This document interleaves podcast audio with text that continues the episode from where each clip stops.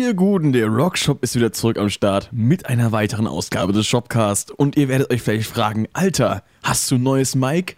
Leider nein.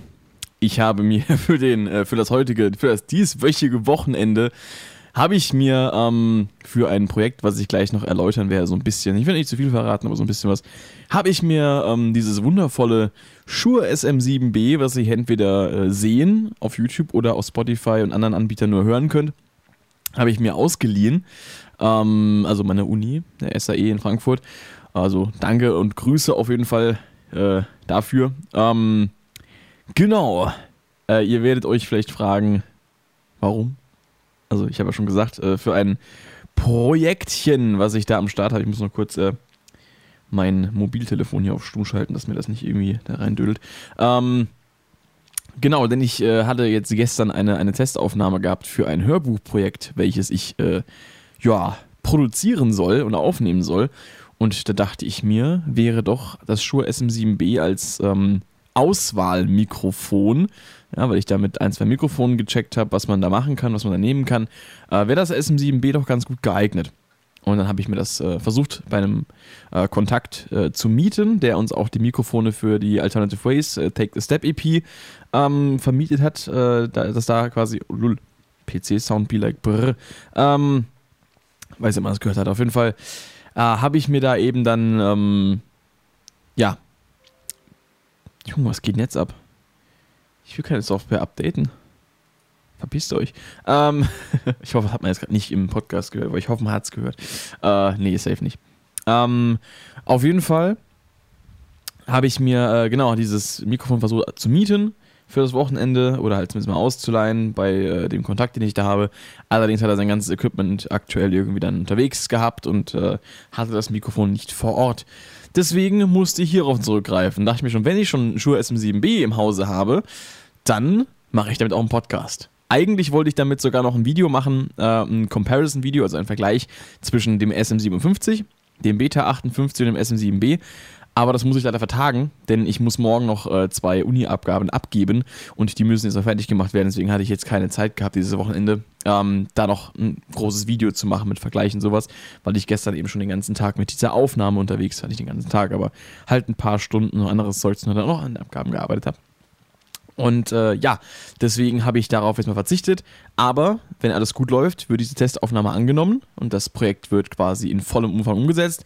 Und dann werde ich wieder an den SM7B rankommen und dann habe ich eventuell, oder sogar an zwei, und dann habe ich eventuell die Möglichkeit, da noch ein Video nachzuliefern. Beziehungsweise spätestens, wenn ich mir das Mikrofon irgendwann kaufen werde. Denn die Tendenz dazu besteht aktuell. Da ich dieses Mikrofon doch schon sehr sexuell finde. Ähm, wie ich auch gestern in der Aufnahme gemerkt habe, als wir da das. Äh, ja die Takes getrackt haben, hat mir schon sehr gut gefallen. Also wenn du da jemanden dran hast, der äh, sprechen kann, wie es gestern der Fall war, ähm, und wie es auch dann bei, den, bei der richtigen Produktion der Fall sein wird, dann macht das auf jeden Fall sehr viel Bock. Ähm, genau. Der eine oder andere wird sich vielleicht fragen, äh, namentlich Rick und vielleicht Dave, warum ich dieses Mikrofon so ein bisschen komisch positioniert habe. Normalerweise kennt man das ja aus Podcasts immer, dass das Mikrofon dann so, so schön so unten rankommt, damit man das Gesicht des, des, des, Streamers gut sehen kann. Das habe ich wegen der S-Laute gemacht. Ähm, und auch so ein bisschen wegen der Pop-Laute, der Plosivlaute, der PKT. Ähm, um euch mal ein bisschen in die Ohren zu bumsen. Ähm, denn die S-Laute die S, das Zischen der S-Laute und die Plosivlaute TKP, ähm, die werden, äh, ich sehe es gerade schon schön an der Spur hier im Pro Tools, wundervoll. Ähm, also vor allem die S-Laute werden eben hier so äh, von der Zunge S quasi so nach oben in, in den, in den äh, Mundbereich, äh, in den Maulbereich, wollte ich schon sagen, geleitet und werden dann quasi an den Schneidezähnen abwärts abgestrahlt. Das heißt, wenn du ein Mikrofon unter deinen Mund positionierst, hast du das maximale Zischen der S-Laute. Da bringt ja auch der beste Die-Esser nichts. Ähm, deswegen Mikrofon bei Gesangsaufnahmen oder auch bei Sprachaufnahmen äh, generell immer ein bisschen angewinkelt, äh, angewinkelt äh, und äh, ein bisschen von oben nach unten auf den Mund zeigend, dann gehen die S-Laute schön nach unten ab und da geht auch nichts schief. Und bei den Plosivlauten, weil ich jetzt auch nicht direkt in das Mikrofon reinspreche, sondern so ein bisschen äh, halt ich spreche ja quasi in die Richtung und das Mikrofon kommt ja so aus der Richtung. So, ne? Es ist ja so ein bisschen windschief aneinander vorbei. Ähm, und deswegen habe ich da auch so ein bisschen eine Entschärfung drin. Also generell jetzt nicht nur für das SM7B gilt das, sondern für, eigentlich für alle Mikrofone. Ähm, ich versuche das eigentlich auch immer mit meinem äh, Beta 58 zu machen und auch mit meinem äh, Rode NT1A. Ähm, und äh, ja, da achte ich eigentlich immer drauf. Bei Live Vocals ist es mir jetzt nicht so wichtig. Da habe ich das Mikrofon meistens eher ein bisschen tiefer. Ähm, also auch das das Beta 58 dann. Ich kann es ja gerade mal nochmal in die Kamera zeigen, das was ich sonst in meinen Livestreams immer benutze. Ähm, und eben auch auf der Bühne und äh, im Proberaum. Das ist das Mikrofon und das habe ich meistens halt so ein bisschen, äh, gehe ich meistens so ein bisschen von oben dran. Also ich spreche jetzt gerade hier ins Mikrofon rein, obwohl ich hier ins Mikrofon reinsprechen muss. Ähm, einfach weil man wenn man eben singt, äh, wenn man den Kopf so ein bisschen nach unten neigt, kann man eben leichter an hohe Töne rankommen. Ander, äh, andersrum ist es auch so, wenn man ein bisschen den Kopf nach oben neigt, kann man leichter an, an, an tiefere Töne, an eine tiefere Stimmlage rankommen. Also wenn man nicht so ist, dann kommt man, kommt man irgendwann nicht mehr so tief. Ähm, ja, also in, de, in dem Register, wo ich es demonstriert habe, ist es noch nicht so äh, ausschlaggebend, aber wenn du eben wirklich versuchst, tief zu singen und nö, so ganz, ganz tiefe Töne erreichen willst, dann ist es doch ein bisschen einfacher, wenn du einfach so, äh, wenn du so ein bisschen ähm, den Kopf nach oben neigst, dann hast du da so ein bisschen auch gefühlt mehr Space, um nach unten zu gehen.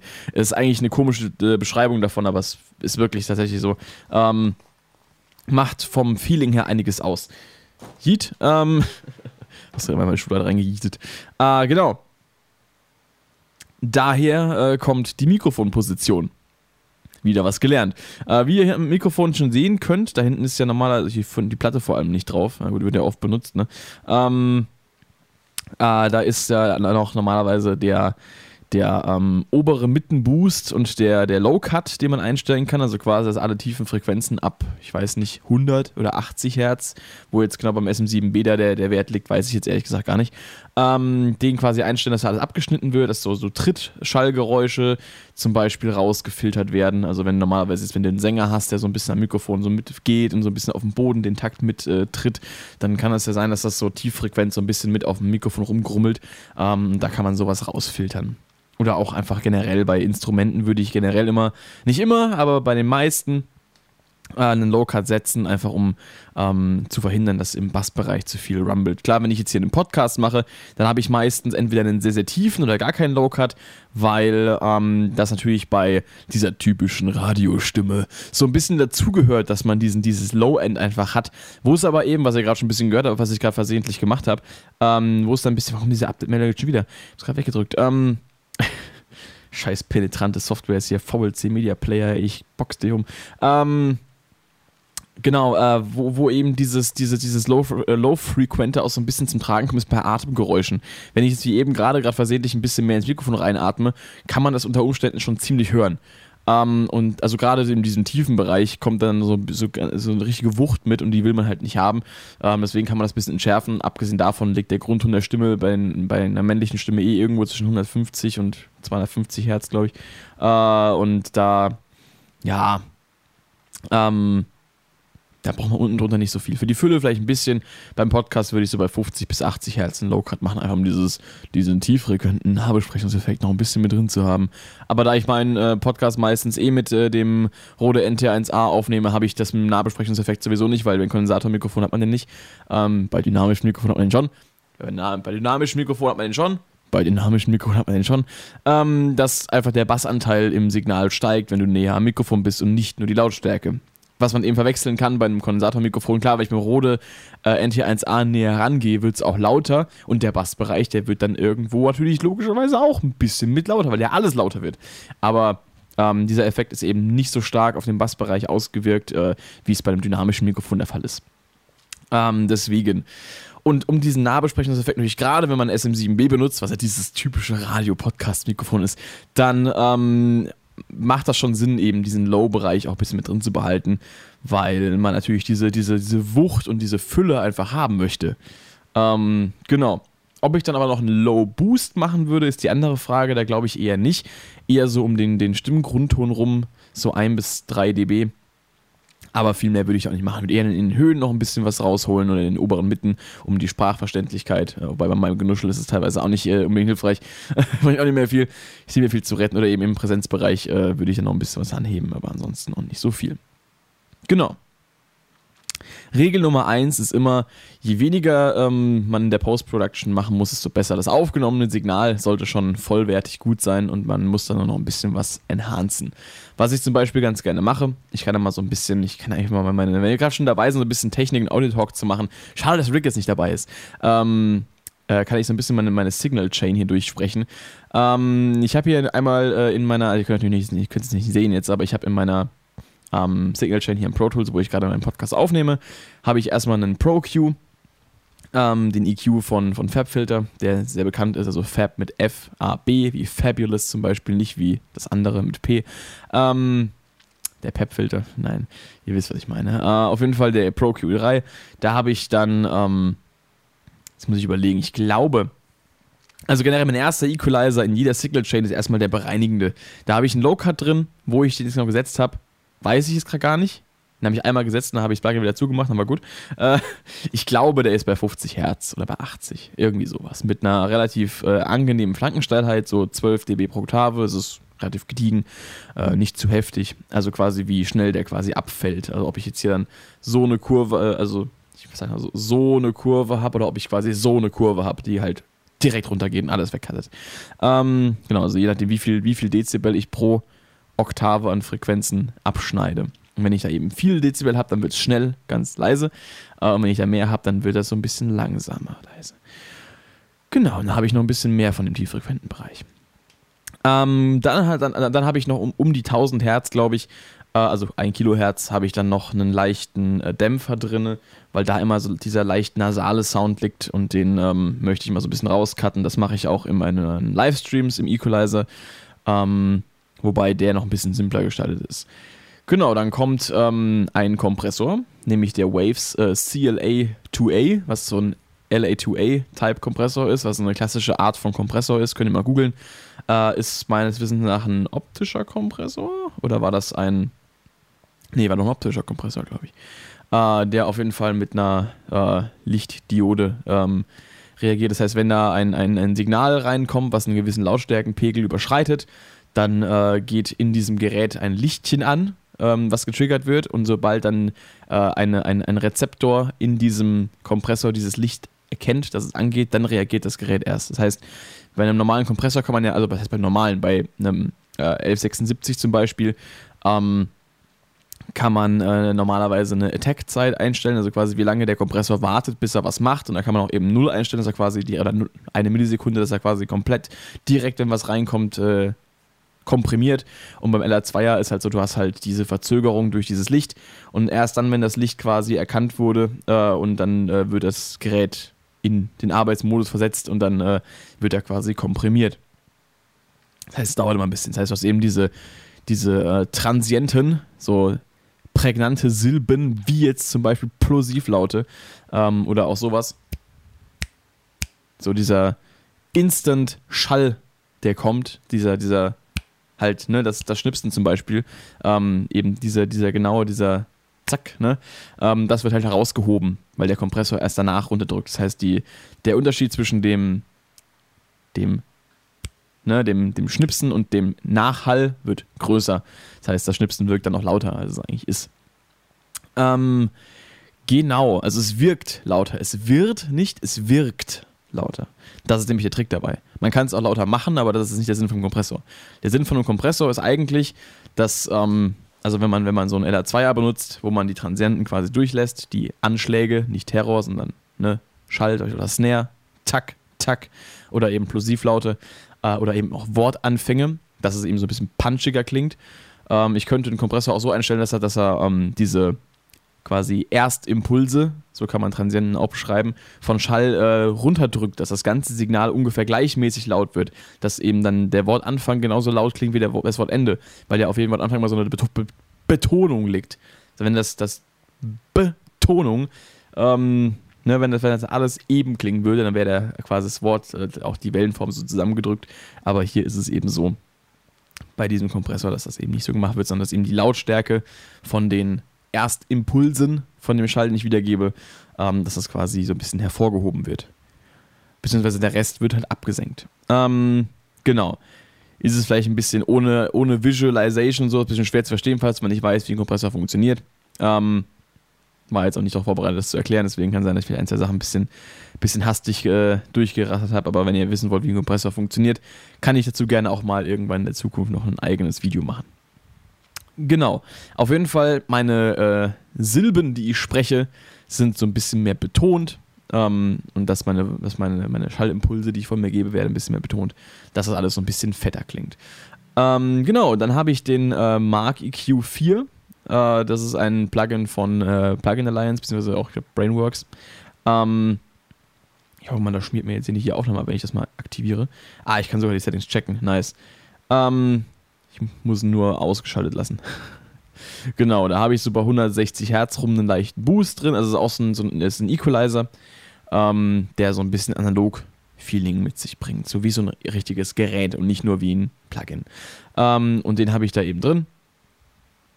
Ah, nee, ich glaube nicht, nicht mal ein Brainworks Plugin, oder? Ist es nur Plugin Alliance? Ich weiß gar nicht, steht nicht, nicht Brainworks dabei. Ähm, auf jeden Fall äh, bei 160 Hertz, also ist es zwar nicht genau mein Grundton von der Stimme, aber so ungefähr ähm, habe ich einen leichten Boost drin. Bei 650 Hertz habe ich einen, einen, äh, einen, Dämpfer drin, weil da auch wieder so ein bisschen diese, diese, diese Boxy-Frequenz liegt, ähm, wo so klingt, als würde ich in so, in so eine, als würde ich so ein bisschen so sprechen. Ähm, wollen wir nicht haben. Und äh, dann habe ich noch äh, bei dem Airband, also quasi so dieses hochfrequente Band, da habe ich dann ab 2,5 Kilohertz auch nochmal einen Boost drin von ungefähr 3 dB. Ähm, genau, um dann noch so ein bisschen eben die Klangfärbung zu bringen. Das ist eben auch genau das Ding. Wie gesagt, der erste Equalizer ähm, in meiner äh, Signalkette ist immer ein bereinigender. Dann kommt der Kompressor, weil, Hintergrund davon, ähm, ein Kompressor, der äh, reagiert ja immer auf ähm, halt eine, eine gewisse Laut, also wie laut das Signal ist. Wenn ein Signal lauter ist, dann reagiert er auch stärker. Und wenn ich da jetzt zum Beispiel einen, Bassanteil habe, der mich stört, und dann reagiert, äh, beziehungsweise er reagiert auf laute Signale und macht die eben unter Umständen noch lauter. Oder lässt sie lauter wirken. Und wenn ich da jetzt einen, Bass, einen Bassanteil habe oder gewisse Frequenzen, die ich halt überhaupt nicht haben möchte in dem finalen äh, Endprodukt äh, von Audiospur, dann bereinige ich äh, eben erst diese Frequenzen, damit die nicht vom Kompressor mit lauter gemacht werden. Und dann komprimiere ich erst, weil dann reagiert der Kompressor nur auf das, was, ich, was cool ist und macht das Coole noch cooler, sozusagen. Und dann habe ich danach nochmal eine Cue, wo ich dann die Sachen raushebe, die mir richtig gut gefallen, wo ich dann halt noch ähm, das, das, das, das Klangfärben, das Klangdesign machen möchte, wo ich dann wirklich den Sound so bearbeite, dass er mir dann im Endeffekt gefällt. Dass er quasi abschließend rund ist. Weil man könnte theoretisch auch ähm, den, den, den färbenden EQ auch noch vorm Kompressor bringen. Würde auch funktionieren, aber dann, wird, dann würde man Gefahr laufen, dass man dann die, äh, diese Bearbeitungen, die einem dann gefallen, vielleicht auch zu arg übertreibt. Deswegen macht man das danach, dann hat man dann noch ein bisschen Spielraum und kann da schön Stoff geben. Ja, dann habe ich danach noch ähm, den, äh, mal gucken, wie er genau heißt. Genau, die Blackbox Analog Design. Ähm, das ist ein, auch von Brainworks, äh, von Plugin Alliance, ein, ähm, ja, wie sagt man, ein Saturation-Tool. Das ist eine, eine, eine, eine, eine Röhrensättigung, ähm, die man dann noch mit reinbringen kann. Und dann klingt das Ganze auch nochmal so ein bisschen, also ein paar Mal Obertöne, klingt dann so ein bisschen crispier, also in den Höhen so ein bisschen ne, brillanter auch und einfach so ein bisschen angenehmer und ein bisschen lebendiger. Das ist ganz nice. Ja, dann habe ich noch Ozone Elements äh, auf meinem Master Channel, wo ich einfach nur die Lautheit ein bisschen anhebe und äh, einen Limiter. Das war's schon. Ja. Und ein lautes, ein lautes Mieter, der mir einfach sagt, wie laut das Ganze ist. Genau. Das ist es auch schon. Das ist meine, meine, meine Signal Chain hier in, in Pro Tools bei meinem Podcast. Hoffentlich hat es euch interessiert. Also dich vor allem Rick und vielleicht auch dich, Dave. ich weiß ja als nicht, wie viele, wie viele äh, Leute, die hier zuhören, wirklich Audio-Nerds sind. Abgesehen von den Leuten, von denen ich es weiß. Ähm, deswegen hoffe ich mal, dass ich euch jetzt nicht 20 Minuten irgendeine Bulette ins Ohr gelabert habe, wo ihr nicht so anfangen könnt. Genau, aber heute ist es eh ein bisschen, äh, ist der Podcast, wegschmeißen? Heute ist der Podcast eh ein bisschen, ähm, mal wieder ein bisschen äh, fachkundig lastiger, äh, oder fachkundelastiger, fachbegriffslastiger, fachgesimpellastiger. I don't know. Ähm, denn ich äh, möchte jetzt noch über ein Thema sprechen, was ich jetzt auch letzten Tage so ein bisschen durchgekaut habe, nämlich das Thema äh, Gitarrenseiten. Ich habe hier so ein paar äh, Gitarrenseiten rumfliegen. Und ich muss mal kurz gucken, ob ich noch die eine Pack hier rumfliegen habe. Warte mal.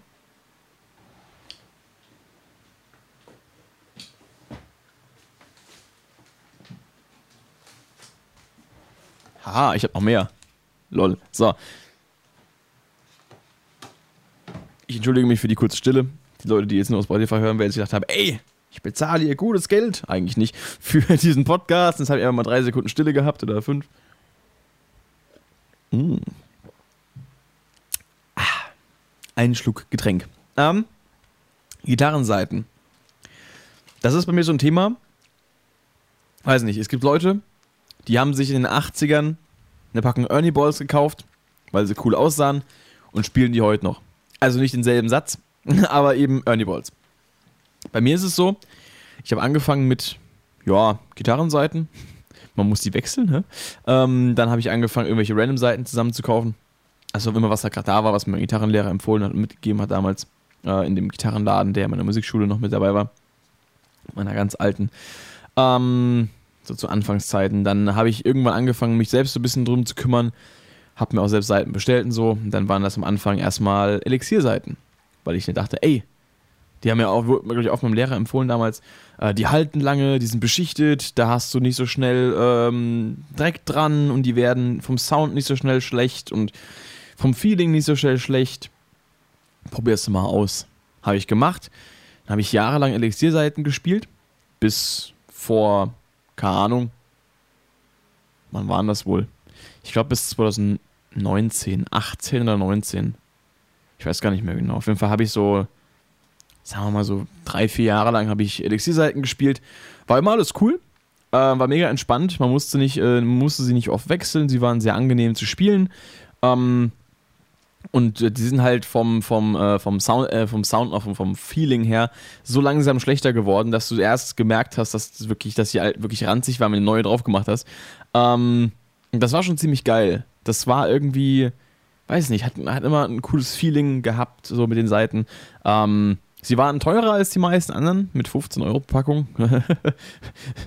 so Violinisten denken sich so, äh, was du dich beschwerst. Ich denke mir so, ja, sorry. Ähm, ja, auf jeden Fall 15 Euro Packung. Waren die ein bisschen teurer. Und äh, die meisten anderen Seiten kosten so irgendwas zwischen 5 und 8 Euro. Äh, wenn man mal ein bisschen rumguckt. So. Auch von den namhaften äh, Brands, sag ich mal. Und genau, dann habe ich angefangen, ähm, aber immer so ein bisschen zu strugglen. Oder habe nicht angefangen, sondern ich habe angefangen, das zu merken. Äh, um mich ja so ein bisschen zu, zu äh, umzuschauen, weil ich immer gestruggelt habe mit Pinch Harmonics. Und ich konnte Pinch Harmonics spielen ich habe immer das Gefühl, dass es eventuell an Seiten liegen könnte, dass ich die nicht so oft wirklich gut rausbekomme. Ich weiß bis heute nicht, ob es stimmt, ähm, weil ich seitdem keine Elixir-Seiten mehr gespielt habe. Und also doch eigentlich schon äh, Quatsch. Oder? Ich meine, ich habe auf meiner, auf meiner alten LAG Arcane, die ich äh, in Recordings unter anderem, äh, eben, was heißt unter anderem, sondern äh, speziell für Xenophobia benutzt habe, habe ich äh, die, habe ich glaube ich, Elixir-Seiten drauf gemacht. Und die waren eigentlich geil. Ähm, habe ich es auch irgendwie hinbekommen. Aber war in dem Song wirklich Pinch Harmonics drin? Ich glaube eigentlich nicht, ne? ich glaube, in dem Song ist keine einzige Pinch Harmonik. Ähm, oder im Solo, im Solo vielleicht. Ähm, weiß ich gar nicht mehr gerade. Auf jeden Fall.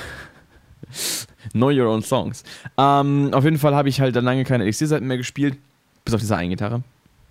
Und ähm, weil ich auch nicht so oft benutzt habe. Ähm, und genau ich habe eben wegen dem, wegen dem Pinch Hammer gesagt, ich, ich gehe mal, oder auch wegen, weil ich dann viel recorded habe, ähm, für die ersten Recordings von ähm, Stray, was im Endeffekt dann Stray geworden ist, weil ich das ja ursprünglich auch für, eine, für ein Musikstudium, für eine Bewerbung gemacht habe, diese, diese drei Songs, ähm, habe ich dann eben äh, Early Boys benutzt, weil ich eben diesen klassischen, weil ich habe immer gehört, dass, dass halt unbeschichtete Seiten besser sind für Aufnahmen als beschichtete Seiten. Ich glaube, das war 2019, weil ich glaube, ich habe darüber sogar fast ein Video gemacht. Also muss 2019 gewesen sein, wo es dann den Kanal unter diesem Konzept schon gab. Ähm, genau. Auf jeden Fall habe ich dann eben die Seiten gewechselt, neue Seiten aufgezogen, äh, und war damit erstmal voll zufrieden. Spielerlebnis war cool, klar, hatten wegen, äh, aufgrund der mangelnden Beschichtung war natürlich dann die Seiten schneller durch. Ähm, und ähm, wir waren noch ein bisschen wieder harscher zu spielen für die Finger, weil natürlich diese, diese Riffelung von den dicken Seiten, von, den, von den Entwicklungen, ähm, die waren bei den beschichteten Seiten auch so ein bisschen abgeschirmt, sag ich mal. Äh, weil natürlich diese Beschichtung drüber war. War jetzt kein krasser Unterschied, aber man hat ihn gemerkt. Ähm, und dann habe ich jetzt äh, bis dieses Jahr eigentlich durchweg Ernie-Ball-Seiten gespielt, jetzt für die letzten zwei Jahre. War damit voll zufrieden, habe es natürlich öfter wechseln müssen, habe ich auch gemacht. Und ähm, hat sich preislich schon nicht irgendwo die Waage gehalten im Vergleich zu vorher. Was ich übrigens gar nicht äh, begriffen habe damals, äh, als die Ernie Ball Paradigms rauskam. Ich weiß auch nicht, was 2016, 17, 18. Was weiß ich, wie lange schon her ist, kann ich gar nicht einschätzen. Ähm, die habe ich mir mal einmal geholt gehabt. Kostet ein Pack, glaube ich, irgendwie 16 bis 18 Euro. Also mehr als Elixir-Seiten. Und sollen halt äh, ohne Beschichtung genauso lange halten wie beschichtete Seiten. Hab's versucht. Nach drei Wochen waren die so schmierig und ekelhaft, habe ich mir nie mehr gekauft. Ähm, es gab ja damals diese Videos, wo Leute versucht haben, diese Seiten zum Reißen zu bringen, wo dann da ein John Petrucci versucht hat, irgendwie mit seinen kranken Bendings und so und irgendwelchen schnellen Solos und bei Action da irgendwie die Seiten kaputt zu machen. Oder auch ein Paul Gilbert, der dann mit seiner Plektrum-Bohrmaschine rumgespielt hat und dann wieder sein Gesicht rausgehauen hat bei seinen Bendings und äh, die ganze Zeit den hier gemacht hat. Ähm, äh, wie die versucht haben, diese Seiten zum Reißen zu bringen. Wegen, wenn sie in den ersten drei Wochen oder vier Wochen reißen, bekommst du dein Geld zurück oder keine Ahnung. Oder wenn sie generell reißen, bekommst du dein Geld zurück. Was weiß ich? Nee, wahrscheinlich nicht. Ähm, auf jeden Fall fand ich das lustig. Hab's mir geholt, war nicht überzeugt. Ich weiß nicht, ob die, ich müsste nochmal ausprobieren, aber irgendwie ist es mir das Geld auch nicht wert, danach nach drei Wochen die gleichen abgespielten Seiten zu haben, wie jetzt auch für 5 bis 6 Euro. Ähm, deswegen sehe ich da vorerst mal von ab. Wenn ihr mir die zu, für ein Experiment zur Verfügung stellen wollt, die Fanpostadresse äh, ist in der Kanalbeschreibung. Danke, Thomas. Äh, letzte Woche habe ich nur Beschreibung gesagt und dann ähm, habe ich vergessen, dass die ja gar nicht in der Videobeschreibung ist, sondern in der Kanalbeschreibung. Ähm, genau. Ich kann übrigens gleich nochmal auf ein paar Kommentare eingehen, weil ich habe äh, in den letzten Wochen so war ich irgendwie so ein bisschen nicht so krass in meiner Kommentarsektion aktiv, habe ganz vergessen, meine Kommentare zu beantworten. Ähm, auf jeden Fall, genau, ich habe dann die ganze Zeit äh, Ernie Ball gespielt, eigentlich die ganze Zeit Power Slinkies. Ähm, sowohl, nee, warte, äh, Power Slinkies auf äh, der guten Cherry. Weiß nicht, Power Slinkies äh, 11 bis 46? I guess? 11 bis 48? Ähm, ich weiß es gar nicht mehr. To be honest. 11 bis 46 oder 11 bis 48? Oh, da fragt ihr mich was. Ähm, auf jeden Fall, ja, habe ich gemacht. Hat äh, auch soweit funktioniert. Ähm, auf der Nugget äh, da hinten hatte ich die ganze Zeit, also da hatte ich anfangs erst die äh, Slinky Top Heavy Bottoms, ähm, 10 auf 52. Also quasi die tiefste Seite war eine 10er und die dickste war eine 52er. Äh, die höchste, die dünnste Seite war eine 10er und die tiefste, dickste war eine 52er. Ähm, weil ich ja eben mit der Nugget auch eigentlich normalerweise in, in Standard-Tuning spiele, aber auch oftmals runterstimme auf ähm, nicht EADGBE, sondern eben BADGBE. Grüße gehen raus an Mark Tremonti. Ähm, und da habe ich dann eben Wert darauf gelegt, dass ich eine etwas dickere Seite habe, um da, eben zu äh, verhindern, dass die schlabbert. Das heißt, ich habe dann irgendwann noch äh, ein, immer Einzelseiten bestellt, äh, Ernie Ball 54er Seiten und habe die immer ausgewechselt. Ich hatte dann auch irgendwann so ein ganzes äh, Pack hier einfach mit irgendwelchen, äh, mittlerweile sind sogar noch ein paar andere Stärken mit dabei. Hier haben wir 48er, 48er, 46er, 46er, 46er. Ähm, und dieses Pack am Anfang voll mit, äh, mit äh, 54er Seiten. Dann war es voll mit 52er Seiten. Wobei ich irgendwann angefangen habe, und daher kommen auch diese 48er und äh, 46er. Ich habe irgendwann angefangen, ähm, die äh, 52er Seiten aus den, äh, ich habe trotzdem noch die, die äh, äh, Slinky Top Heavy Bottom Sätze, also die 10 auf 52er gekauft für die Nugget, habe aber dann immer die 52er rausgenommen, habe sie gegen die 54er ersetzt. Und damit ich nicht wegschmeißen muss, habe ich die 52er auf Cherry gepackt, weil ich dachte mir, ey, Drop Cis, ich stimme ja nochmal runter, die Drop, äh, die tiefe Seite auf Drop, äh, auf Cis und nicht auf E-Flat. Dann ist es doch eigentlich ganz cool, wenn ich nochmal eine tiefere, eine dickere Seite habe, um das irgendwie so ein bisschen zu kompensieren. Ja, hat sich erstmal auch so gehalten. Ähm, bis ich irgendwann gemerkt habe, ich habe bei Nugget eigentlich eine super geile Seitenlage. Die Seiten spielen sich toll. Ähm, aber bei Cherry, da stimmt was nicht. Da habe ich schon mal ein Video drüber gemacht, wo ich erzählt habe, dass ich das Tremolo falsch zusammengebaut habe und deswegen dann die Seiten so ganz komisch waren. Aber es war nicht nur das. weil, ähm, und das ist mir neulich erst bewusst geworden, weshalb ich jetzt wieder meine Seitenstärken angepasst habe, ähm, aber das kommen wir gleich dazu. Äh, auf jeden Fall, bei Cherry war es dann so, dass die hohen Seiten total komisch waren. Also die G-Seite, die habe ich im 12. Bund gegriffen, habe sie gespielt und die hat nach einer Sekunde schon nicht mehr geklungen. Und die E-Seite, die hohe, die war einfach total festgezogen und, und die hatte so eine Spannung drauf gehabt, die konnte ich kaum noch benden.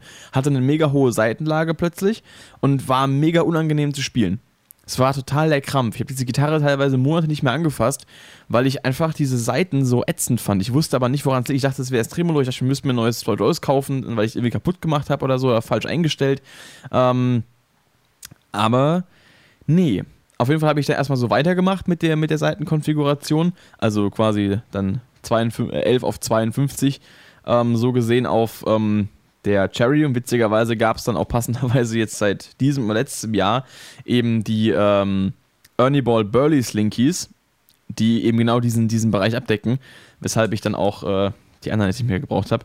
Und die habe ich dann auch äh, angefangen, mal kurzzeitig auf, ähm, auf Nugget drauf zu klatschen, weil ich da auch ein bisschen dickere Seiten haben wollte, weil ich dachte, ja, ich stimme auch jetzt mal runter. Das war vor allem dann, wo wir die EP aufgenommen haben, da habe ich ja auch dann nochmal runtergestimmt ähm, und äh, nicht meinen Jobpedal benutzt. Für vier Aufnahmen wollte ich das quasi alles authentisch haben.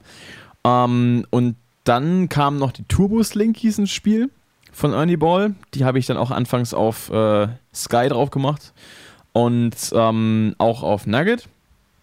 Und das waren dann die 9,5er auf 46, I guess. Daher werden wohl die 46er kommen, die ich hier noch mit drin habe. Ähm, Genau, und dann äh, habe hab ich die auch mal nachkaufen wollen, als ich dann mal im Session war, wo ich dann Sky auch in der Reparatur abgegeben habe und meinen Amp in die Reparatur gegeben habe, ein paar Monate äh, ago. Und da hatte ich dann äh, gefragt, ob die denn schon die neuen Turboslinkies da haben. Von Onibor hatten sie nicht. Dann drückte mir der Verkäufer die hier in die Hand. Dadario XL Nickel Wound 9,5 auf äh, 44.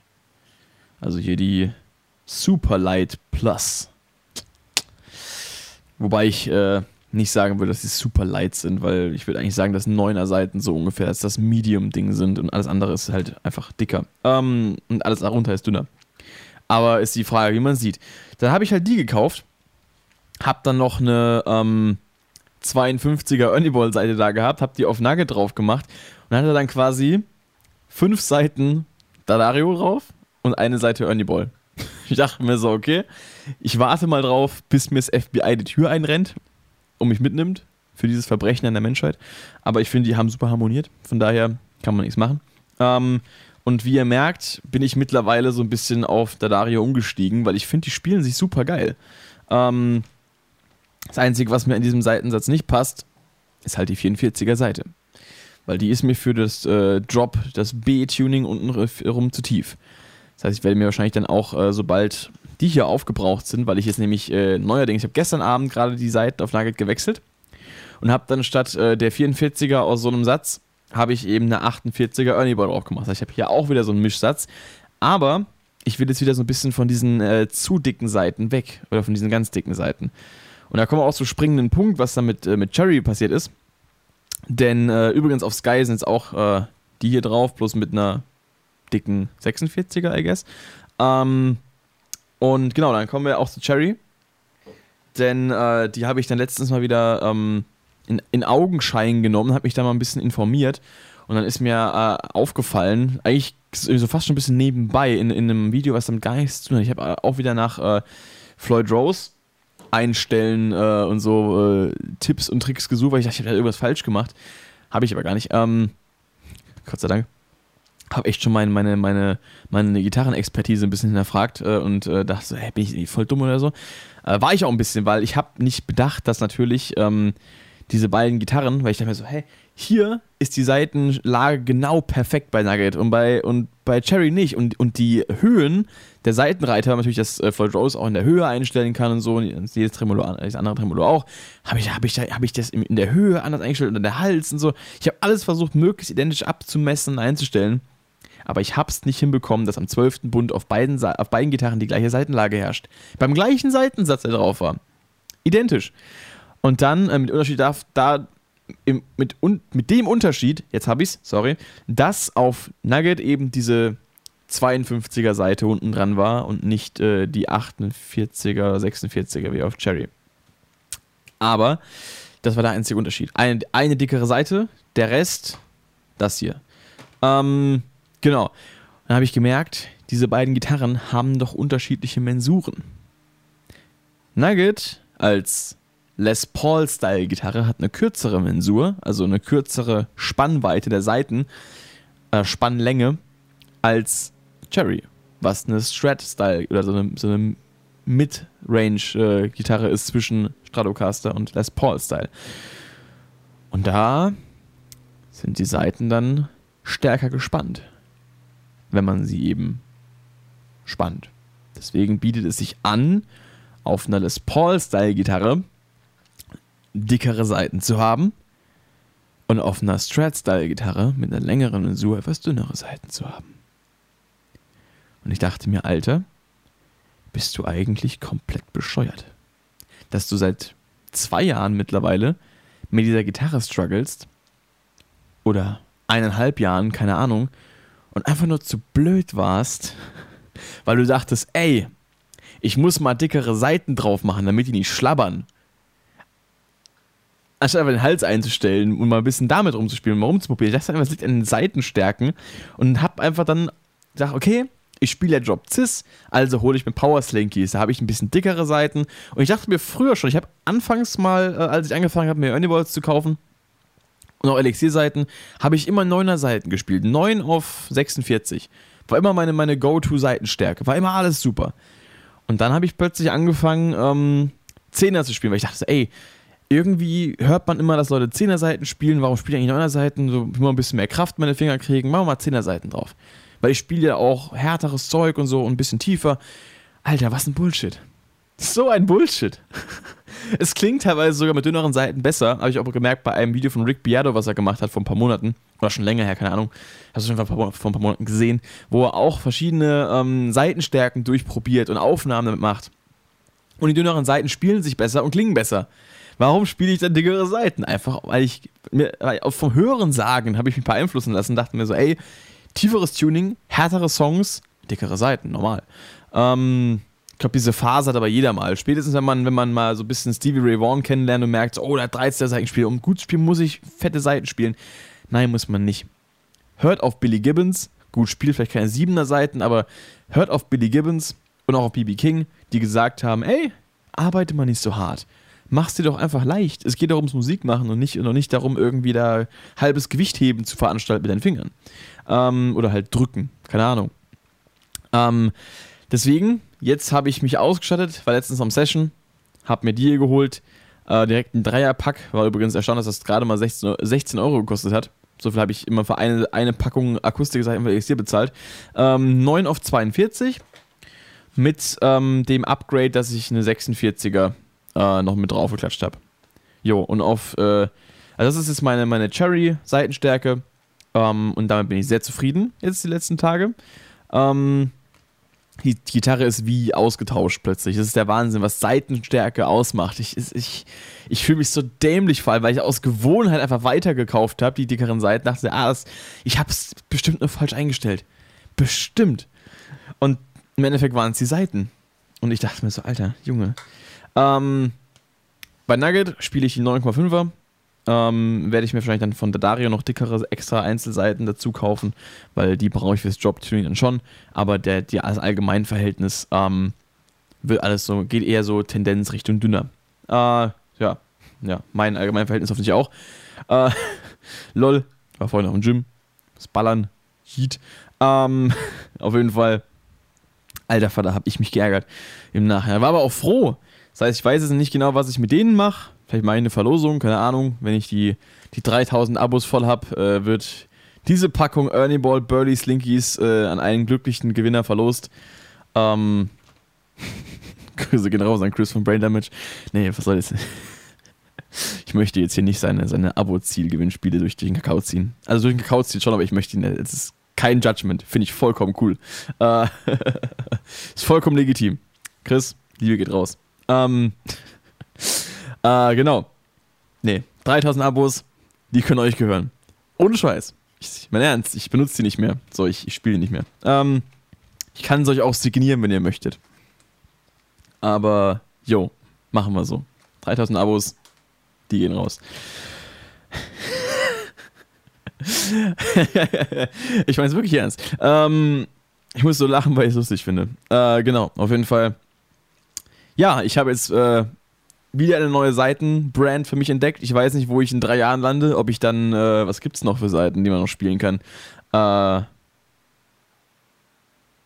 machen die Masio auch Seiten oder machen die nur Pickups? Weiß ich ja gar nicht. Keine Ahnung. Fender-Seiten, PRS, hauseigene Seiten, was weiß ich. Mal gucken, was ich noch alles durchprobiere.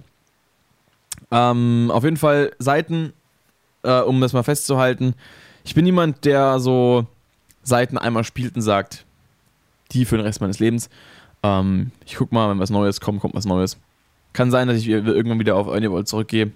Ähm, ich spiele die übrigens nicht mehr, äh, nicht, nicht mehr, habe ich so nicht sagen wollen, weil ich jetzt keine Early Balls mehr äh, spielen möchte, sondern wegen der Stärke. Also ich spiele die Stärke nicht mehr. Ich werde auch so dicke Seiten nicht mehr spielen.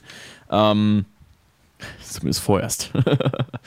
Deswegen äh, werden es verlost. Ähm, genau. Auf jeden Fall. Ja, so viel dazu. Mein Tipp an euch: setzt euch ein bisschen, wenn ihr selber Gitarristen seid, setzt euch damit auseinander, welche Seitenstärke, welche Mensur hat meine Gitarre? Lang, kurz, mittel? Äh, ihr müsst nicht mal das genaue Maß, das ist einfach gar nicht entscheidend. Einfach nur, wenn ihr das Paul habt und in Standardtuning spielt, eher so 9er Seiten. Vielleicht, ne, ne Quatsch, eher so 9,5 bis 10 rum. Ähm, wenn ihr eine Strat-Style-Gitarre habt, eher so 9,5 bis 9. Ähm, meine Empfehlung. Ich bin jetzt da nicht der krasse Seitexperte, hab's selber erst realized, aber meine Empfehlung aus meiner Erfahrung heraus, ähm, orientiert euch mal so ein bisschen daran, macht euch darüber Gedanken vor allem. Meine Empfehlung, macht euch darüber Gedanken. Und äh, kauft mehr SM7Bs und schickt mir die zu. Es ist for Research Purposes. Ähm, genau. Dann lasst mich gerne wissen in den Kommentaren, wie ihr das SM7B findet. So als äh, Podcast-Mikrofon. Und vielleicht kommt es ja irgendwann zurück wenn ich gerade zu viel Geld übrig habe. ich hoffe, das passiert bald. Ähm, einerseits, weil das schön wäre, andererseits, weil ich das Mikrofon haben möchte. Ich werde erstmal was essen gehen und dann duschen gehen, ähm, weil ich komme aus dem Gym, habe mich direkt hingehockt und aufgenommen und dann wird Podcast geschnitten, rausgehauen und dann wird noch Unikram gemacht. Genau. Also, ähm, macht's gut. Wir sehen uns diese Woche beim Stream. Ich weiß noch nicht, wann er sein wird. Ich nehme mal an Dienstagabend. Ähm, morgen habe ich keine Zeit, Mittwoch habe ich keine Zeit, Donnerstag habe ich auch keine Zeit, Freitag habe ich auch keine Zeit. Also wird es Dienstagabend. Ähm Ab wann und in welchem Rahmen werde ich im Discord bekannt geben und dieses Mal wirklich im Community-Tab. Genau. Ähm, macht's gut. Haut rein. Bis dann. Metal off. Tschüss.